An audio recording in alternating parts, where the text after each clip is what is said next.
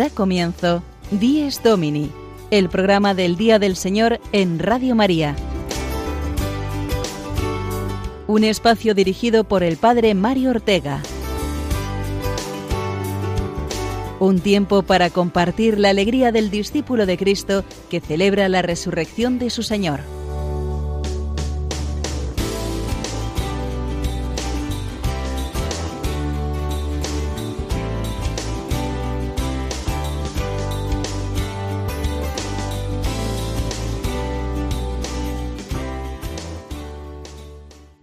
Buenos días y feliz día del Señor, amigos de Dios Domini. Nos volvemos a encontrar a estas tempranas horas del domingo para celebrar la alegría de la resurrección del Señor, que es la luz de la semana y de toda nuestra vida.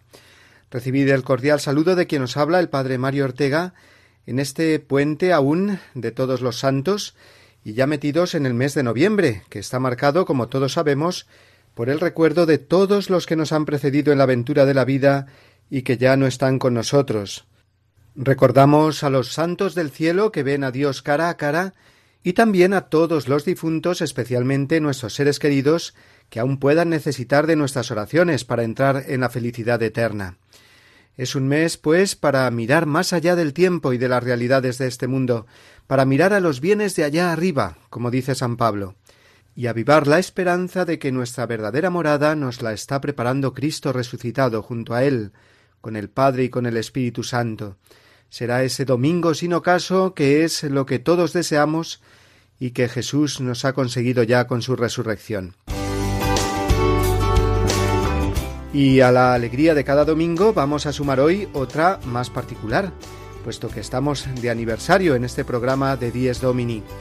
Es el programa número 100 de esta etapa que tuve la dicha de comenzar hace ya dos años desde Roma y ahora desde Madrid, junto con muchos colaboradores que han pasado por este espacio.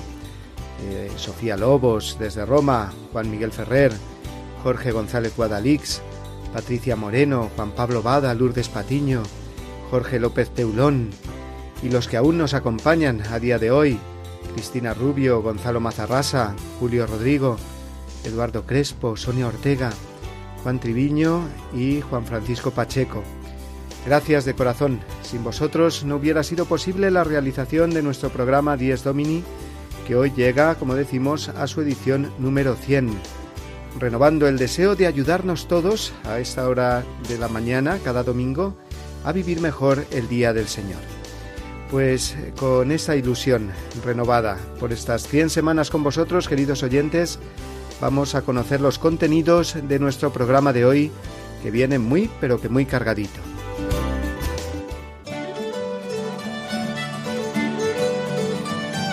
Comenzaremos reflexionando juntos en el domingo como Día del Perdón y de la Reconciliación, para después hacernos eco de la maravillosa noticia de esta semana, la liberación de Asia Bibi, la cristiana pakistaní que lleva encarcelada nueve años por motivo de su fe y había sido condenada varias veces a la pena de muerte.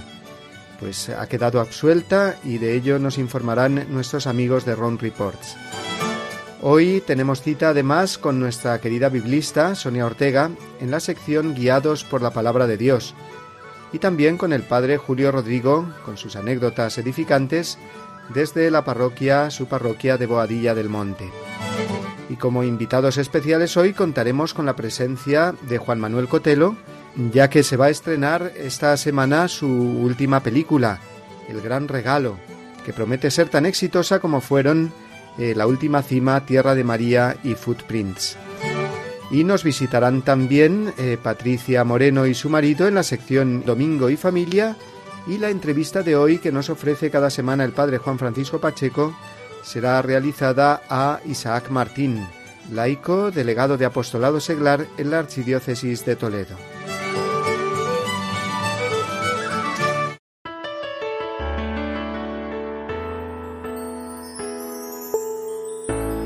Yo iba siempre a misa de una y diez. No es que la misa comenzara a esa hora, sino que yo cada domingo llegaba tarde diez minutos. De este modo se expresaba una persona que conocí y que ahora llega también diez minutos, pero antes del comienzo de la celebración eucarística. ¿El motivo de este cambio? Me pareció precioso y os lo voy a contar. El párroco de esa persona era muy puntual siempre, Pero ocurrió que un domingo sí que comenzó la misa diez minutos tarde, porque se había alargado un bautismo antes. Aquel día nuestro amigo de misa de una y diez sí que llegó al comienzo de la misa y escuchó con atención, porque ya casi lo había olvidado, cómo en los ritos iniciales el sacerdote decía reconozcamos nuestros pecados para celebrar dignamente estos sagrados misterios. Es una invitación al perdón, a pedirlo y a recibirlo. Señor, ten piedad, Cristo, ten piedad. Nuestro amigo descubrió aquel día que el domingo es también la fiesta del perdón, y desde entonces no llega tarde a la misa, para poder recibir ese perdón litúrgico de la Eucaristía. Dios Todopoderoso tenga misericordia de nosotros, perdone nuestros pecados y nos lleve a la vida eterna. El domingo es la mayor de las fiestas del cristiano, porque celebramos que Dios nos envía su perdón, que somos como el Hijo pródigo que regresa, y que la Eucaristía es ese abrazo del Padre que corre a su encuentro y ese banquete que celebran por todo lo alto en la casa, con todos, invitados y sirvientes. No podemos vivir en esta vida sin recibir el perdón de Dios y ofrecerlo nosotros a los demás. El domingo es la celebración de la victoria de Cristo sobre el pecado, sobre mi pecado y sobre todos los pecados. Esos pecados que son perdonados en el sacramento de la confesión, pero que en cada Eucaristía dominical se convierten en misericordia recibida, celebrada y compartida.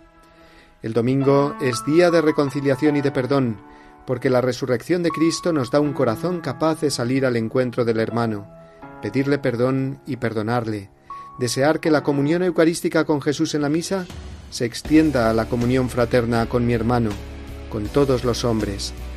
Necesitamos el perdón de Dios y la reconciliación con el prójimo. Estamos hechos para recibir y dar amor, según la medida del corazón de Cristo, que es la de amar sin medida. Este perdón lo recibimos y lo aprendemos en la misa. El corazón cristiano se llena cada domingo de paz y de alegría, de manera que al final de la celebración podamos entender mejor las palabras que se nos dirigen como despedida. Podéis ir en paz.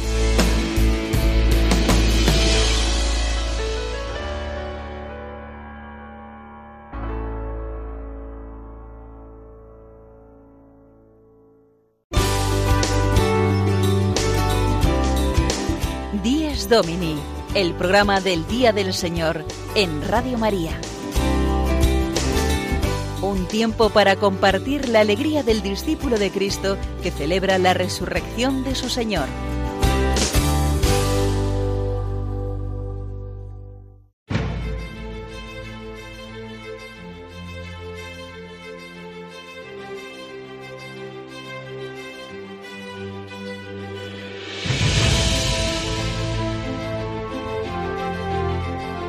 En el nombre del Padre, del Hijo y del Espíritu salimos de la noche y estrenamos la aurora. Saludamos el gozo de la luz que nos llega resucitada y resucitadora. Tu mano acerca el fuego a la tierra sombría y el rostro de las cosas se alegra en tu presencia. Si la veas el alba igual que una palabra, tú pronuncias el mar como sentencia. Regresa desde el sueño el hombre a su memoria, acude a su trabajo, madruga a sus dolores. Le confías la tierra y a la tarde la encuentras rica de pan y amarga de sudores. Y tú te regocijas, oh Dios, y tú prolongas en sus pequeñas manos tus manos poderosas. Y estáis de cuerpo entero los dos así creando, los dos así velando por las cosas. Bendita la mañana que trae la noticia de tu presencia joven en gloria y poderío. La serena certeza con que el día proclama que el sepulcro de Cristo está vacío. Amén.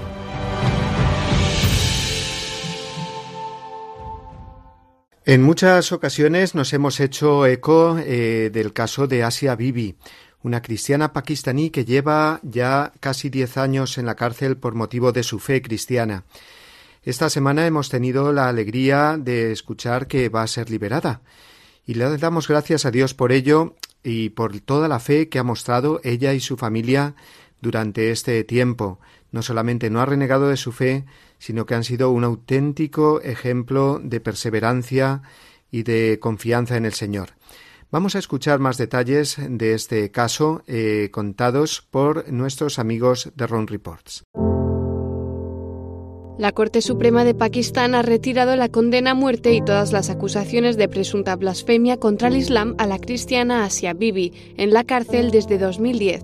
El delito de Asia Bibi fue beber de una fuente de la que también bebían mujeres musulmanas. Fue acusada de haber contaminado el agua y de haber insultado a Mahoma.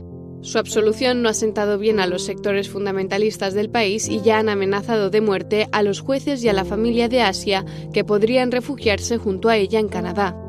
Por razones administrativas deben pasar unos días para que pueda salir de la cárcel. Su familia ha peleado durante todos estos años para lograr su absolución. En febrero de este año, una de sus hijas viajó a Roma para pedir ayuda. En esta situación rezamos a Dios, que nos da consuelo, y le pedimos que libere a nuestra madre para que pueda estar de nuevo con nosotros. Estamos seguros de que Dios nos ayudará a estar de nuevo con nuestra madre.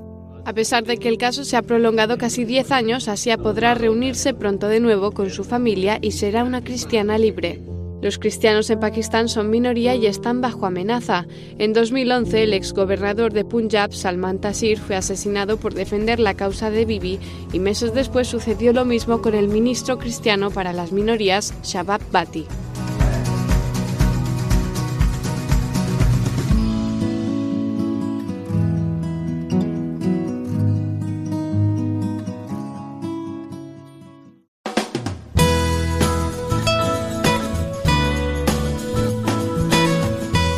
Guiados por la palabra de Dios.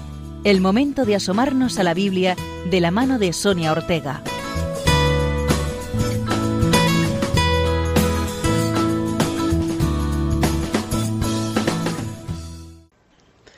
Buenos días, queridos oyentes de Radio María. Una de las principales dificultades que nos encontramos a la hora de conocer la Sagrada Escritura es la cantidad de libros que la componen. Sobre todo, los más desconocidos son aquellos que forman el Antiguo Testamento. En nuestra sección de hoy vamos a ver a grandes rasgos los libros que componen el Antiguo Testamento y cómo se sitúan respecto a la historia de la salvación, que es lo que realmente necesitamos comprender.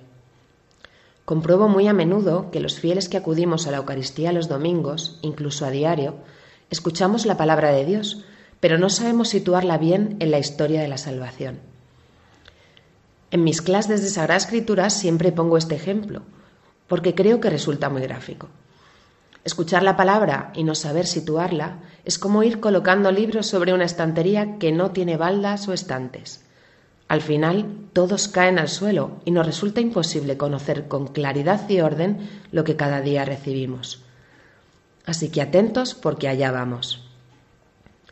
Podemos decir que los once primeros capítulos del Génesis nos hablan de los orígenes el origen del mundo, del hombre, del pecado. A continuación, Dios escoge a un hombre, Abraham, al que sacará de su tierra para convertirlo en un pueblo.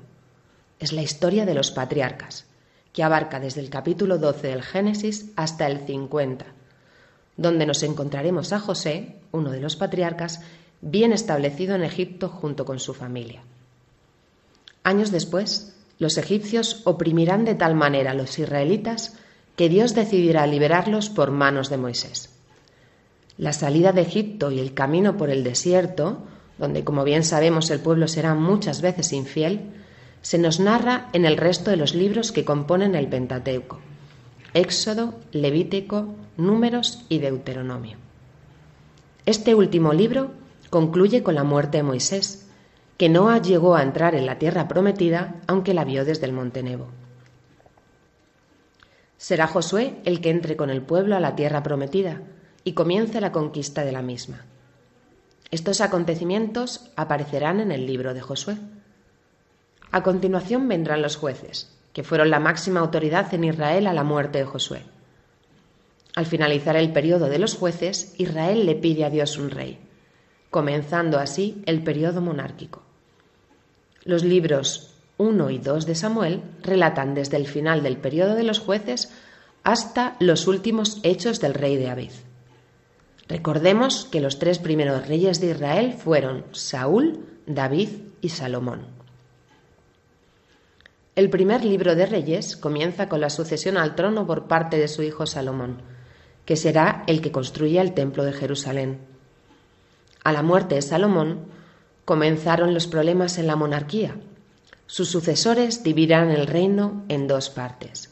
La tierra prometida quedará dividida en dos partes. El reino del norte, compuesto por diez tribus, cuya capital será Samaria, y el reino del sur, compuesto por las tribus de Judá y Benjamín, cuya capital será Jerusalén. A partir de aquí comienzan los problemas para Israel. La tierra prometida será invadida sucesivamente por cinco grandes potencias mundiales. La primera serán los asirios, que en el año 722 acabarán con el reino del norte y con su capital Samaria. Luego vendrán los babilonios, que volverán a arrasar todo el reino del norte y también el del sur, destruyendo Jerusalén y su templo, y llevando a todos los israelitas al destierro, al exilio. Con el exilio concluye el libro de los reyes. La tercera invasión vendrá de la mano de los persas, que aunque se asientan en Israel, permiten al pueblo regresar del exilio, reconstruir el templo y conservar su identidad. Esta nueva etapa del pueblo es narrada en los libros de Esdras y Nehemías. La cuarta potencia mundial que se impone en Israel es la de los griegos, que se recoge en los dos libros de los macabeos. Los griegos serán vencidos por el imperio romano en el año 63 a.C. Toda la época romana, como bien sabemos, será recogida en el Nuevo Testamento. Esta es a grandes rasgos la historia de Israel en el Antiguo Testamento y los libros narrativos que la relatan. El resto de los libros son pequeñas historias como la de Tobit o Ruth, los Salmos o los libros sapienciales como el de Sabiduría o Sirácida. Será el corpus profético, compuesto por los diversos profetas, los que denuncien la infidelidad del pueblo y llamen a la conversión durante todos estos años, desde la diversión del reino hasta el final del Antiguo Testamento. Feliz domingo.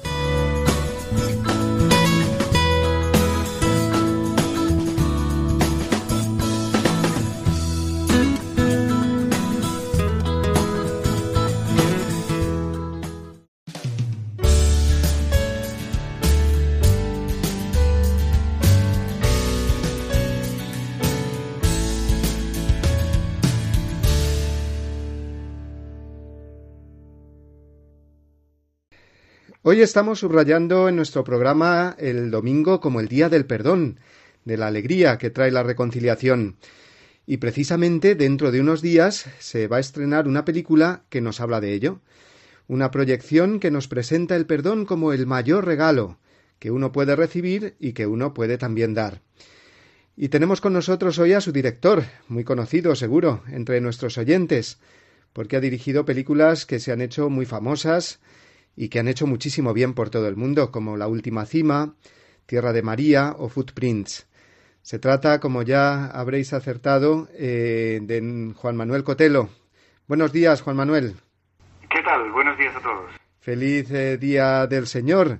Es una alegría tenerte de nuevo entre nosotros porque, como nuestros oyentes recordarán, eh, ya estuviste en nuestro programa cuando se estrenó en España la película Footprints. En aquella ocasión nos contabas una experiencia vivida en primera persona, la de hacer ese camino espiritual de encuentro con Dios, recorriendo el camino de Santiago, y ahora nos traes el mayor regalo. Creo que será otro recorrido interior, ¿no? Que estamos llamados a recorrer y que es el camino del perdón, ¿verdad? Sí, es, una película muy bonita, es una invitación a pedir perdón, eh, venciendo cualquier miedo, cualquier obstáculo eh, lo bueno de esta invitación es que viene de la mano de personas que ya lo han experimentado. No son personas que han estudiado el perdón, que lo han analizado, que han escrito un libro, sino que cuentan su propia experiencia.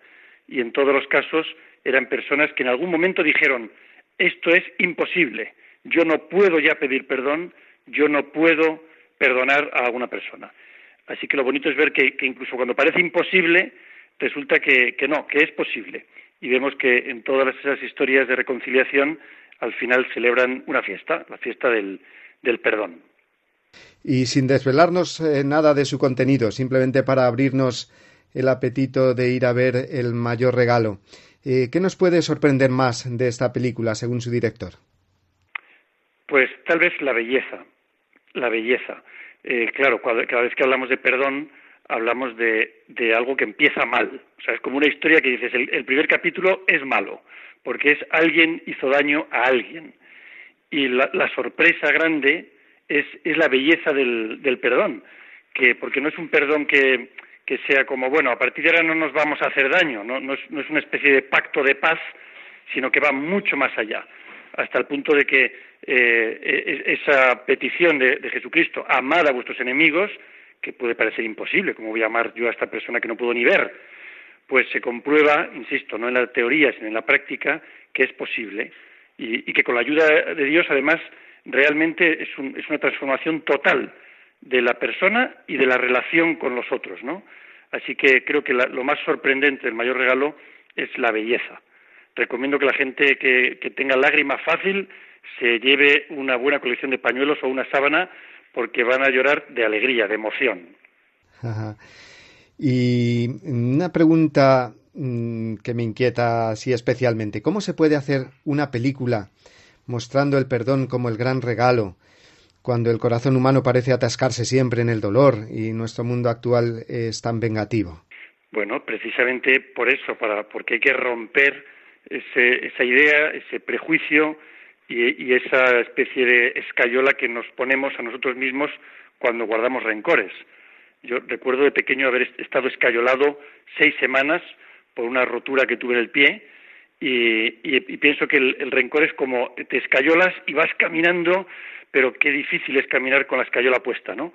Pues, pues hoy nos dice la cultura y el mundo, eh, si alguien te ha hecho daño, eh, prescinde de él si alguien te ha hecho daño, olvídale para siempre, si alguien te ha hecho daño, y la propuesta de Jesucristo es mucho más ambiciosa. Amad a vuestros enemigos, perdonad setenta veces siete. Entonces, creo que eh, el, perdón, como ninguna otra cosa, pone a prueba el, poder de Dios. Eh, yo le llamo el Señor de los imposibles. Cuando uno piensa, realmente yo no puedo, no puedo, no, no puedo perdonar a esta persona, no puedo pedir perdón, yo lo que he hecho ya es demasiado fuerte, demasiado grave. Vale, fenomenal yo digo, cómprate la botella de champán y prepárate para descorcharla, porque ya has dado el primer paso, que es descubrir que tú no puedes. Y ahora vamos a ver, invítale a la fiesta a Dios y dile, oye, échame una mano, porque yo no puedo. Y entonces tú vas a descorchar esa botella celebrando no tu poder para perdonar, sino el poder de Dios para transformarte el corazón. Y la película, según vemos en el eh, tráiler, junta un argumento de ficción, humor, también con casos reales, ¿no? De perdón heroico. ¿Cómo crees que afectan estos casos de perdón heroico al común de las personas? Pues como decía antes, como una invitación bonita, amable y sencilla. Eh, perdón heroico, pero son personas absolutamente normales y corrientes que han tenido esa sencillez de un acto tan sencillo como perdonar o como pedir perdón. No hay que ser un superhéroe para perdonar, no hay que ser una supermujer para pedir perdón, en absoluto. Es, es una especie de impulso del corazón sencillo que uno, si siente que debe hacerlo, mi consejo es no lo frenes. No lo frenes, simplemente es un acto interno, decir te perdono, o un acto interno y externo, te pido perdón. Eh, y, ya, con eso realmente uno ejerce el superpoder que tienen los actos sencillos del amor. Es que a veces hay que ser un superhéroe para hacer el daño, para hacer el mal, para convertirse, no sé, en, un, en una persona pues peligrosa pero no hay que ser un superhéroe para, para perdonar o para pedir perdón. Muy bien, Juan Manuel, pues eh, deseamos que esta película tenga tanto éxito como las que has hecho anteriormente. Y cuéntanos o recuérdanos eh, también cómo podemos ver esta película, el que desee eh, verla en su ciudad, cómo tiene que hacer, porque sabemos bien que que, pues bueno, el modo de, de mm, hacer publicidad de esta película por parte de Infinito más uno, la productora que diriges, es precisamente el boca a boca, el contarse, el pedirla, el solicitarla, digamos, por estos pequeños pasos, ¿no? Sí, hombre, ahora mismo ya tenemos confirmadas muchas salas en España y en el extranjero en España pues está en Madrid, Barcelona, Valencia, Sevilla, Murcia, Segovia, Antequera, Cartagena, Las Palmas, Castellón, o sea, hay, hay muchos lugares, ¿no? Yo creo que lo mejor es entrar en la página web que es elmayorregalo.com y ahí hay una, una pestaña que pone ¿quieres verla? y hay la opción de pedirla si, si acaso no está en tu ciudad y la opción de ver dónde son las proyecciones eh, previstas para cada semana. Muy bien, Juan Manuel. Pues eh, te damos muchísimas gracias porque en medio de tantas ocupaciones que tienes ahora para presentar esta película, me decías que vas a viajar a América eh, también para presentarla allí, a tantos lugares, pues nos has hecho un hueco esta mañana en el programa Díez Domini. Bueno, lo he hecho con, mucho gusto y encantado, además, siempre me, siento muy querido por Radio María. Pues recibe un gran abrazo de todos y la oración de todos nosotros para que esta película pues realmente llegue a los corazones, transforme el mundo y lleve pues la misericordia que el Papa tanto pues nos recuerda, que predica y que nos lleva a vivir la esencia del Evangelio. Pues sí, de eso se trata. Lo de, lo de rezar no es un adorno, no es un, no es un extra. Realmente eh, estamos convencidos de que la eficacia viene por ahí. No, no, no ya por el número de espectadores, sino por lo que por el modo con el que la película puede afectar a, un espectador, a uno solo. Así que, bueno, la, puertecita que, con la que se abre ese, ese corazón es la oración. Muy bien, Juan Manuel, pues eh, feliz domingo y un abrazo muy grande. Igualmente, muchísimas gracias.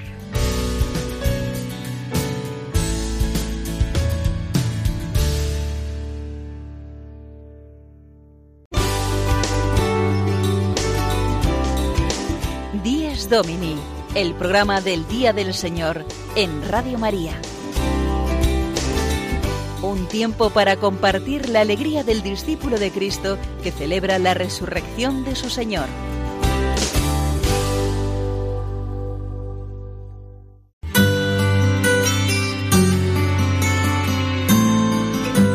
El domingo desde mi parroquia. Una reflexión a cargo del Padre Julio Rodrigo.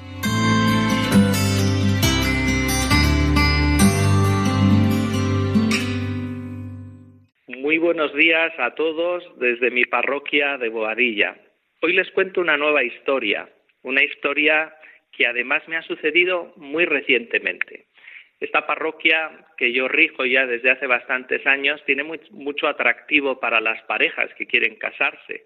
De hecho, son muchas a lo largo del año que casamos y que solicitan aquí el matrimonio. En parte porque la iglesia es bella y el entorno también es muy bonito. Como saben, antes de proceder a la boda hay que hacer un expediente matrimonial y hay que hacer un cursillo también prematrimonial, unas charlas preparatorias. El caso es que haciendo ese expediente matrimonial con una pareja, al quedarme solo con él para tomar la declaración al novio, hay una pregunta que es muy personal en el expediente yo le pregunté a este chico, ¿por qué te quieres casar por la iglesia? Y el chico me miró muy fijamente a los ojos y me dijo muy resuelto, mire padre, si eso me lo preguntase unos meses, le hubiese dicho que porque mi novia no ha parado de insistirme que quiere casarse por la iglesia y por agradarla, accedía, pero nada más que por eso. Pero, añadió, después de haber asistido a esas charlas prematrimoniales y ver esos matrimonios que nos han hablado y ver el testimonio que nos han transmitido, créame que ahora estoy convencido que esto es lo que yo quiero para mi vida, que yo quiero vivir así, el matrimonio como ellos, tener una fe como ellos, tener ese espíritu y esa fortaleza para superar todas las dificultades. A mí la verdad es que me encantó lo que me dijo este muchacho y sobre todo en la expresión que se veía en su rostro y en sus ojos. No es para menos. Algunas de las parejas que dan el cursillo prematrimonial tienen historias fuertes. Una de ellas, el único hijo que tuvieron lo perdieron en un accidente de tráfico y cómo la fe les ha ayudado a superarlo. Otro matrimonio también les habla claramente cómo estuvieron a punto de romper debido pues a desavenencias y a dificultades, pero cómo pidiendo ayuda y a través de personas con las que hablaron salieron adelante. Yo la verdad es que casé con muchísimo gusto a esta pareja. Después vinieron tras el viaje de novios a verme, agradecidos, y vi, sobre todo en el muchacho, que estaba tocado por el Señor, que el cursillo prematrimonial, estas charlas previas, habían sido una conversión para él, que esos testimonios que escuchó habían tocado su corazón. Y fue una ocasión para dar gracias a Dios. Tantas veces le tenemos que dar gracias, sobre todo por ver su acción en las personas. Tantas veces somos muy derrotistas, como que la fe no tiene futuro, y no es así. Muchos la descubren, muchos descubren la belleza de la fe y también la belleza del matrimonio cristiano, que a pesar de la crisis que atraviesa la institución matrimonial, como ven, muchos al final descubren y aprecian su grandeza y su belleza.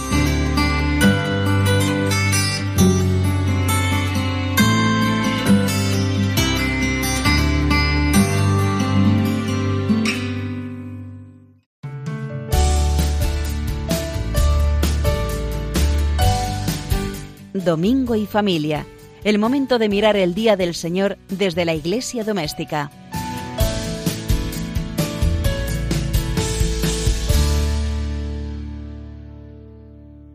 Domingo y familia, esta sección que está dedicada especialmente a tantas familias que nos escuchan, aunque sea temprano. Y hoy que estamos emitiendo el programa número 100, tengo la alegría de tener eh, entre nosotros a una colaboradora que estuvo desde el principio con nosotros y precisamente en esta sección. Eh, ¿Os acordáis de Patricia? Patricia Moreno. Pues está aquí con nosotros, con su marido y con su hija pequeña que va a cumplir dentro de unos días un año. Así que vamos a saludarlos ya y a que nos contéis eh, vuestra experiencia eh, como padres primerizos y como esposos que sois desde hace dos años apenas. Buenos días. Muy buenos días. Buenos días. Patricia y Juan, que forman este matrimonio junto con eh, Fabiola, que la tenemos aquí comiendo galletas y la oiréis de vez en cuando, me imagino, durante esta entrevista. Bueno, Patricia y Juan, ¿qué nos contáis a los oyentes de Radio María, tú, Patricia, que tienes ya experiencia con ellos de ser padres primerizos con esta ilusión, con estas ganas?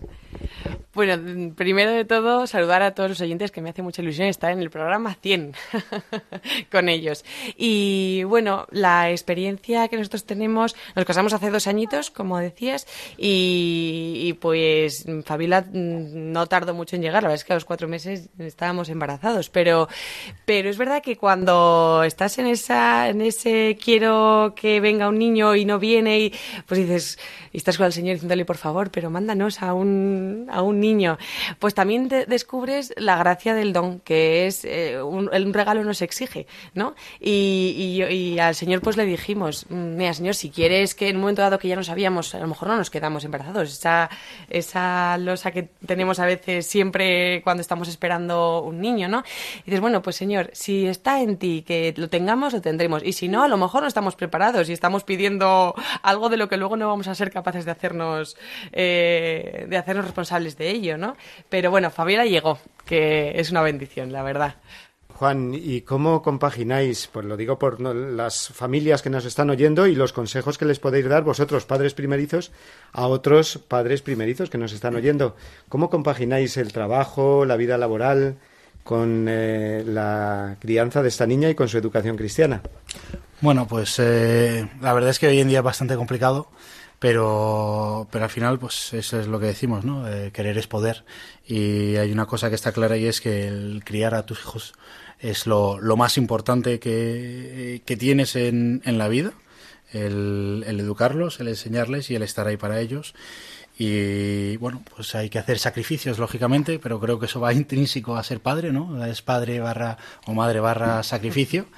Eh, y, bueno, eh, al final es eh, encomendándote, poniéndote en, en las manos de, del Señor y la verdad es que luego pues te, va, te va guiando, te va allanando el camino más de lo que te puedes imaginar en un principio, ¿no? Cuando te llega esta bendición que eso es, di que sí. Esta bendición, eh, pues al principio tienes un poco de miedo, ¿no? Dices, bueno, pues ahora tenemos una responsabilidad enorme, eh, ¿cómo lo vamos a hacer? ¿Cómo? Pero luego al final, eh, es, simplemente priorizar y priorizar lo más importante, ¿no? Que es que es la familia. Entonces eh, todo lo demás va rodado, no, no tiene no tiene mayor mayor complicación, ¿no? Y bueno también desde el punto de vista de, de la educación, aunque aunque pueda ser mm, un poco mm, a estas edades eh, repiten lo que ven. Entonces, pues algo tan sencillo como, como bendecir la mesa. Y le das gracias al Señor y eso, pues parece que no, pero, pero sí que va, va dejando, va dejando su, su impronta, ¿no?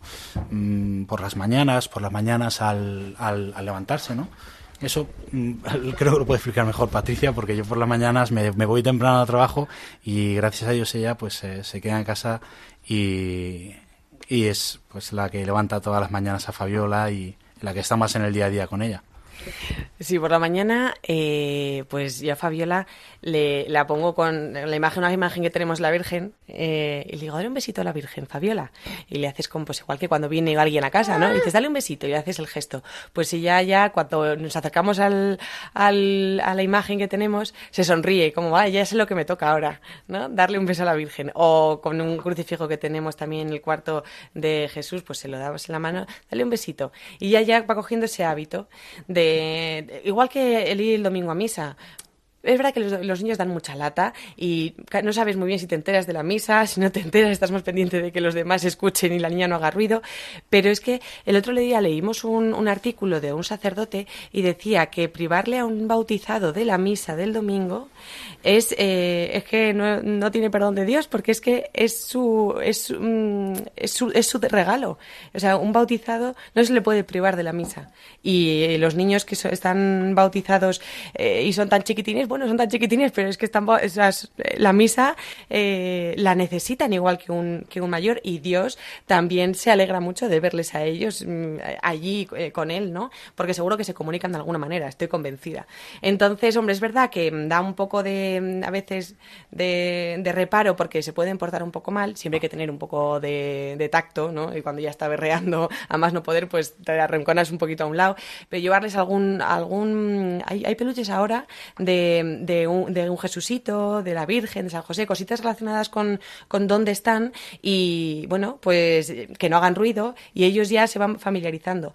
O en la consagración, pues por ejemplo, durante la misa, pues uno va caminando con el niño cuando ya tiene, va teniendo momento de caminar y tal, para, pero en la consagración uno se para porque tienen que entender que ese momento es de silencio absoluto y de recogimiento, ¿no? Y esas cositas, aunque no lo aunque parece que no se enteran, pero se enteran de todo. Y eso ya lo van adquiriendo. Y, realmente luego para la fe madura es muy importante, porque no tienes que inculcar nada, lo han vivido ya desde, desde que tenían sentido, ¿no? Eh, entonces, para ellos es lo, lo habitual. Y nosotros queremos que que es así, bueno, creemos que es como tenemos que educarla en la fe. Ya veremos a ver si luego lo hemos hecho bien o no. Bueno, el caso es sembrar y como tú dices, pues la gracia va actuando muchas veces de una manera misteriosa. Y yo os agradezco muchísimo que hayáis dado este testimonio de padres primerizos, porque muchas veces eh, los padres que tienen niños pequeños tienen, sí, ese, ese, esa dificultad de saber si o de preguntarse si los tienen que llevar ya a misa, si no, porque van a dar guerra. Entonces, pues el testimonio puesto esta mañana, la verdad es que os lo agradezco muchísimo.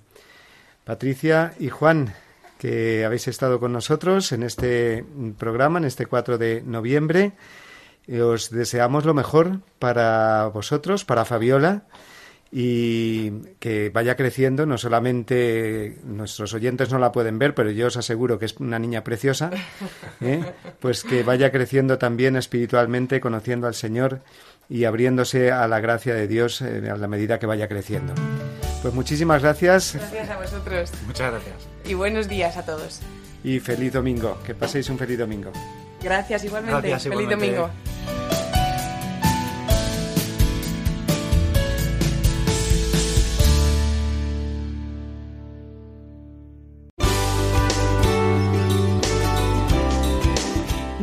Domini, el programa del Día del Señor en Radio María.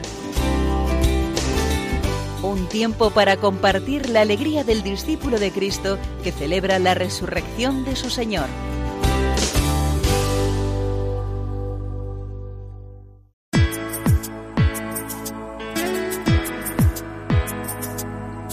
Firmes en la Fe.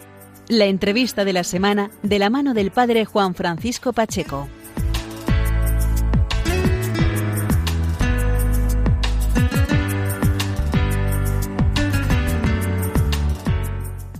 Buenos días amigos de Radio María, bienvenidos un domingo más a este espacio del programa 10 Domini, a la entrevista de la semana.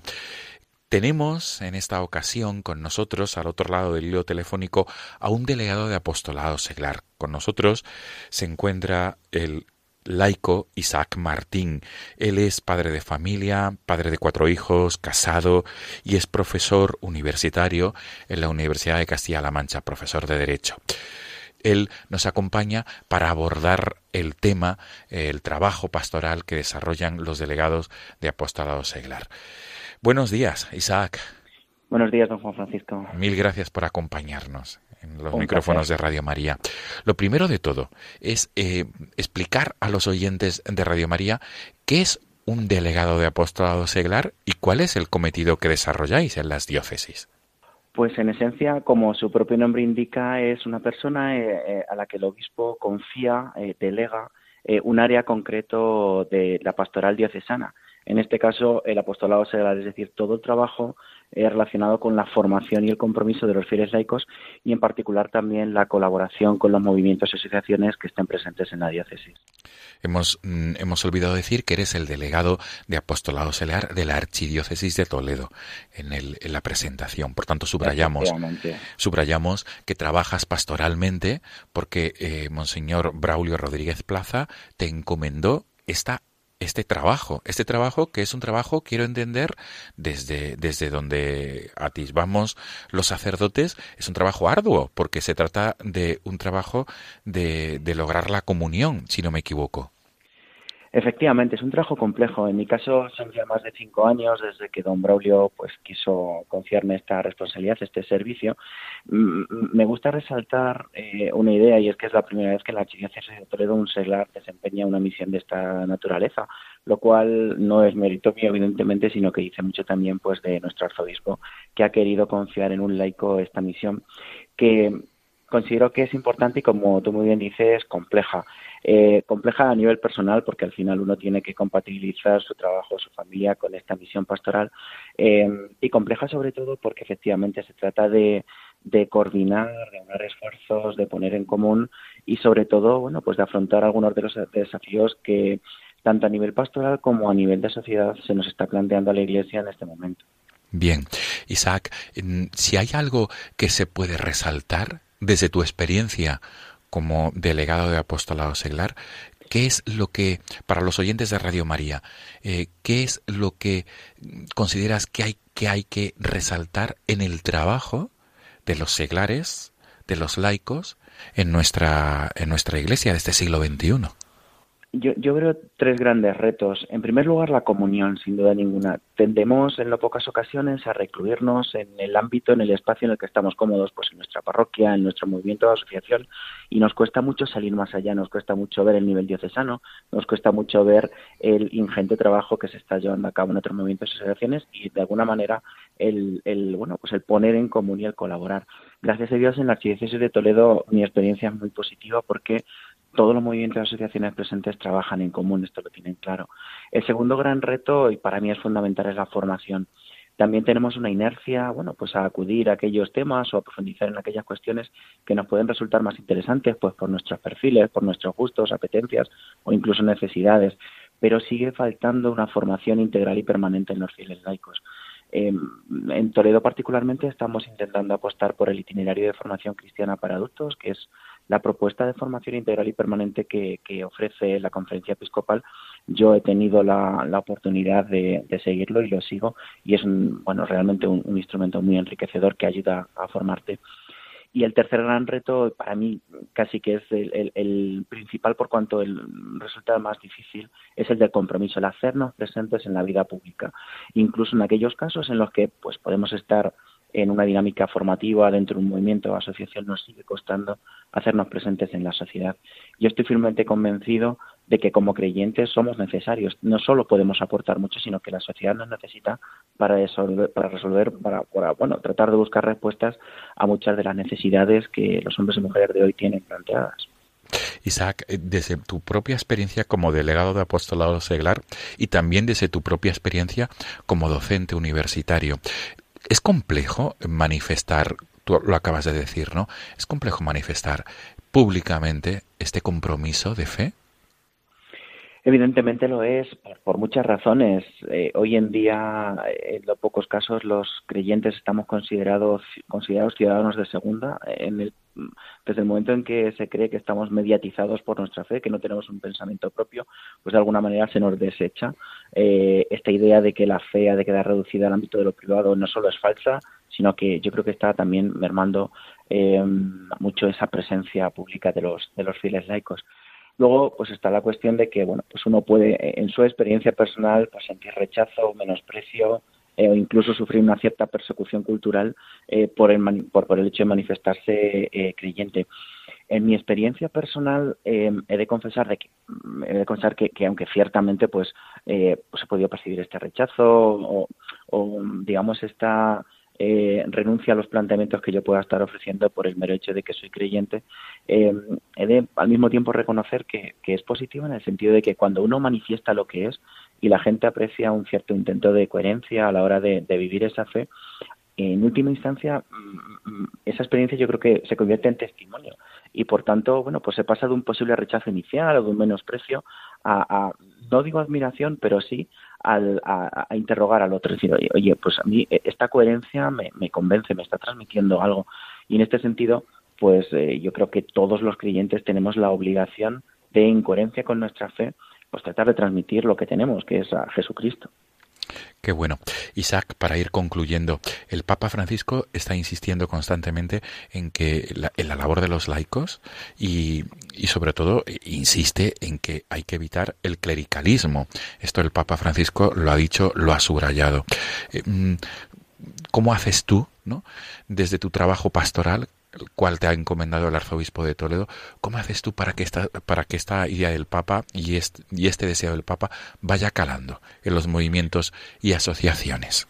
Pues con, dos ideas clave. Por un lado, la, la, idea de la vocación laical. Los fieles laicos estamos llamados a vivir una vocación propia, una vocación específica, que consiste en tratar de transformar las realidades en coherencia con la fe que tenemos. Eso es lo propio de los fieles laicos, es lo que nos corresponde. Y por tanto, esa primera línea de acción está en convencer a los fieles laicos, a los seglares, de que esto que vivimos no es una vocación residual, no somos seglares porque Dios no nos ha llamado a ser sacerdotes o religiosos, sino porque Dios nos quiere seglares. Esa llamada que se realiza por el bautismo se ha de vivir y se ha de hacer mm, realidad en, nuestra vida eh, cotidiana, esto sin duda. Y en segundo lugar, a través de una palabra que es corresponsabilidad. Los fieles laicos tenemos un espacio propio en la misión pastoral, en la acción pastoral de la Iglesia, eh, por tanto, no solo en el mundo, sino también dentro de la Iglesia, y en este sentido no somos meros eh, colaboradores de los sacerdotes, sino que somos corresponsables en los ámbitos propios. Em, yo creo que estas serían como las dos principales ideas, vocación laical y corresponsabilidad. Muy bien. Isaac, para terminar, eh, ¿qué dice tu familia, qué dicen tus hijos cuando supongo que tendrás muchas salidas en fin de semana? Además, mm, reuniones constantemente, quiero entender por, por esta labor, ¿no? Esta labor pastoral. Eh, ¿Qué dice, qué dice tu familia, tu esposa, tus hijos, cuando te ven tan comprometido con esta realidad?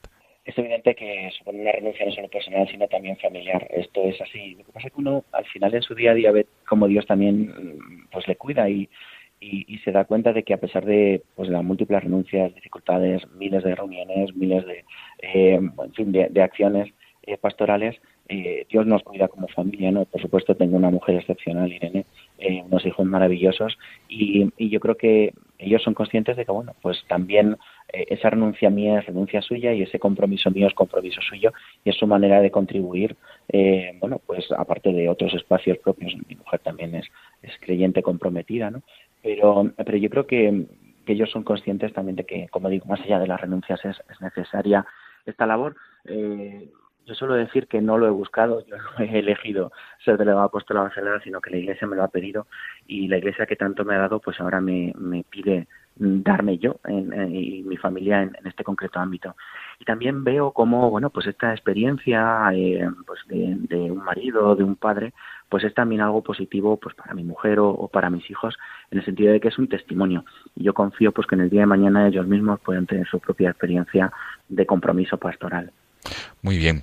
Isaac Martín Delgado, delegado de Apostolado Seglar de la Archidiócesis de Toledo, mil gracias por acompañarnos a través del teléfono. Un placer, muchísimas gracias a ti. Feliz Día del Señor. Feliz día. Amigos de Radio María, nos volvemos a encontrar el próximo domingo, Dios mediante. Hasta entonces, un, un abrazo y feliz Día del Señor.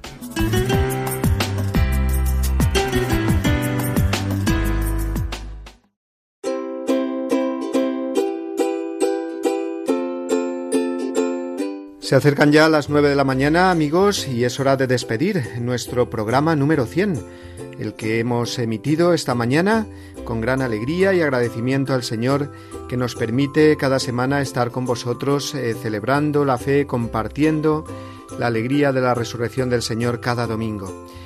Nos eh, despedimos y vamos a recordar que esta semana en la diócesis de Madrid se celebrará la Virgen de la Almudena la patrona de Madrid. Felicidades, por lo tanto, a todos los madrileños que celebrarán la Virgen de la Almudena el próximo día 9, el viernes. Y a todos os recordamos que podéis escuchar nuestro programa de nuevo, descargarlo si queréis desde la página eh, oficial de Radio María, www.radiomaria.es, en el apartado de los podcasts. O también desde eh, Facebook, desde el perfil de nuestro programa Dies Domini Radio María. Pues queridos oyentes, recibid una bendición enorme junto con el deseo de que paséis todos una feliz semana. Y nos volvemos a encontrar el domingo que viene, si Dios quiere, eh, que celebraremos la jornada de la Iglesia Diocesana. Hasta entonces, amigos.